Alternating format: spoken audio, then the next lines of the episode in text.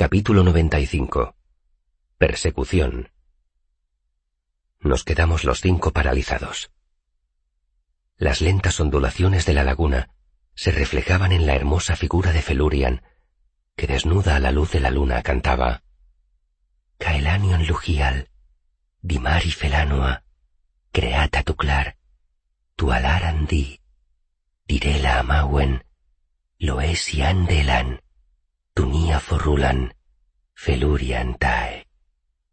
Su voz tenía un sonido extraño. Era suave y dulce, y demasiado débil para que pudiéramos oírla al otro extremo del claro. Demasiado tenue para que pudiéramos oírla por encima del rumor del agua y el susurro de las hojas. Y sin embargo, yo la oía. Sus palabras eran claras y tiernas como las notas ascendentes y descendentes de una flauta a lo lejos. Me recordó a algo que no supe identificar. Era la misma canción que había cantado Dedan cuando nos había contado aquella historia. No entendí ni una sola palabra, salvo su nombre en el verso final.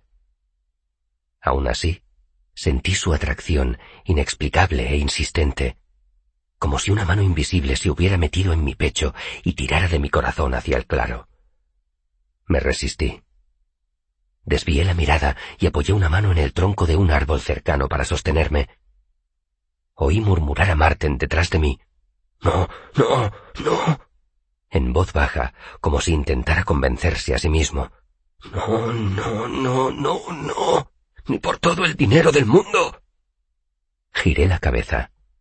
El rastreador clavaba unos ojos febriles en el claro, aunque parecía más asustado que excitado. Tempi estaba de pie, y en su cara normalmente impertérrita se reflejaba la sorpresa. Dedan se erguía rígido a un lado, con el rostro demudado, mientras que Gespe paseaba su mirada de él al claro alternadamente. Entonces Felurian empezó a cantar de nuevo. Era como la promesa de una chimenea encendida en una noche fría. Era como la sonrisa de una muchacha. Pensé en Losi, la camarera de la buena blanca, y en sus rizos pelirrojos cayendo como una cascada de fuego. Recordé la curva de sus senos y la caricia de su mano en mi pelo.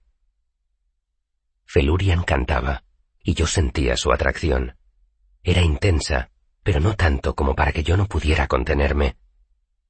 Dirigí otra vez la vista hacia el claro y la vi.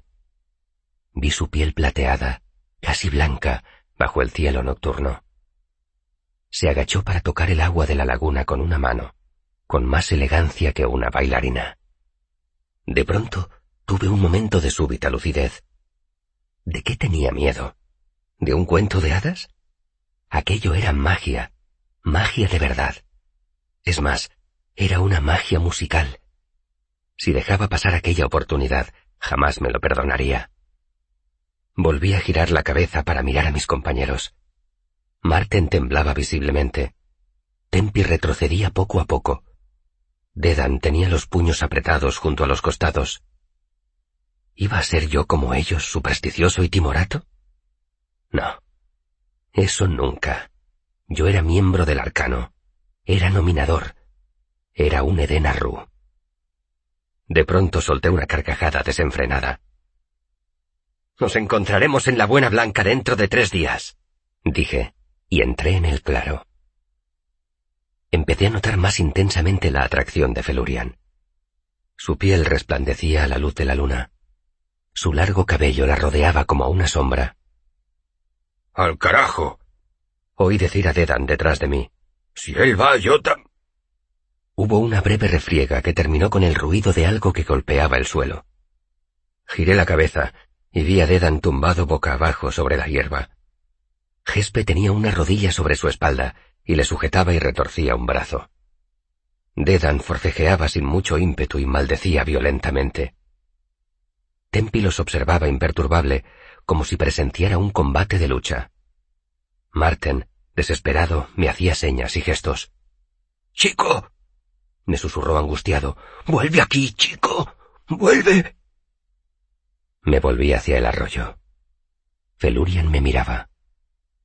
Todavía estaba a cien pasos de ella, pero podía verle los ojos, oscuros y curiosos. esbozó una sonrisa amplia y peligrosa. Soltó una risotada salvaje, una carcajada aguda y jovial. No era un sonido humano. Entonces echó a correr y cruzó el claro, rauda como un gorrión, elegante como un ciervo. Salté a perseguirla, y pese al peso de mi macuto y la espada que llevaba atada al cinto, me moví tan deprisa que la capa ondeó detrás de mí como una bandera. Nunca había corrido tanto, ni he corrido tanto después. Corría como un niño, rápido y ligero, sin el menor temor a caer. Felurian iba delante de mí.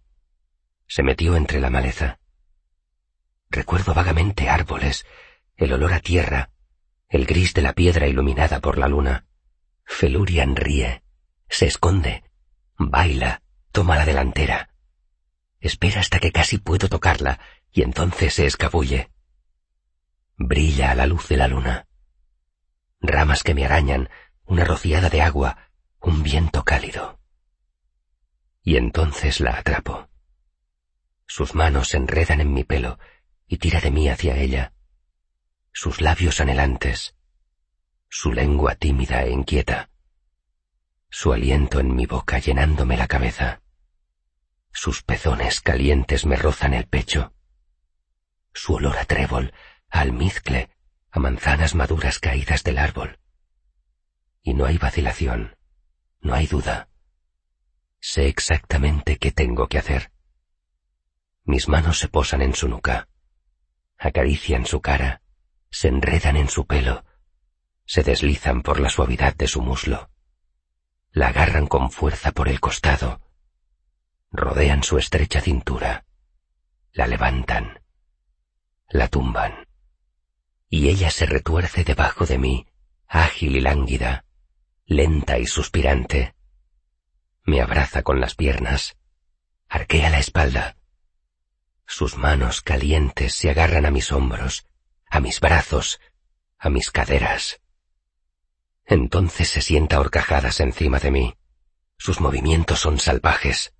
Su larga melena me acaricia. Echa la cabeza hacia atrás, temblorosa, estremecida, y grita en un idioma que no conozco. Sus afiladas uñas se clavan en mis pectorales. Y también hay música, gritos mudos que suben y bajan, suspiros, mi corazón acelerado. Sus movimientos se enlentecen. Le agarro las caderas en un frenético contrapunto. Nuestro ritmo es como una canción silenciosa, como un trueno repentino, como el golpeteo de un tambor lejano. Y todo se detiene. Todo en mí se tensa. Estoy tirante como una cuerda de laúd, temblando, dolorido, me han tensado demasiado y me rompo.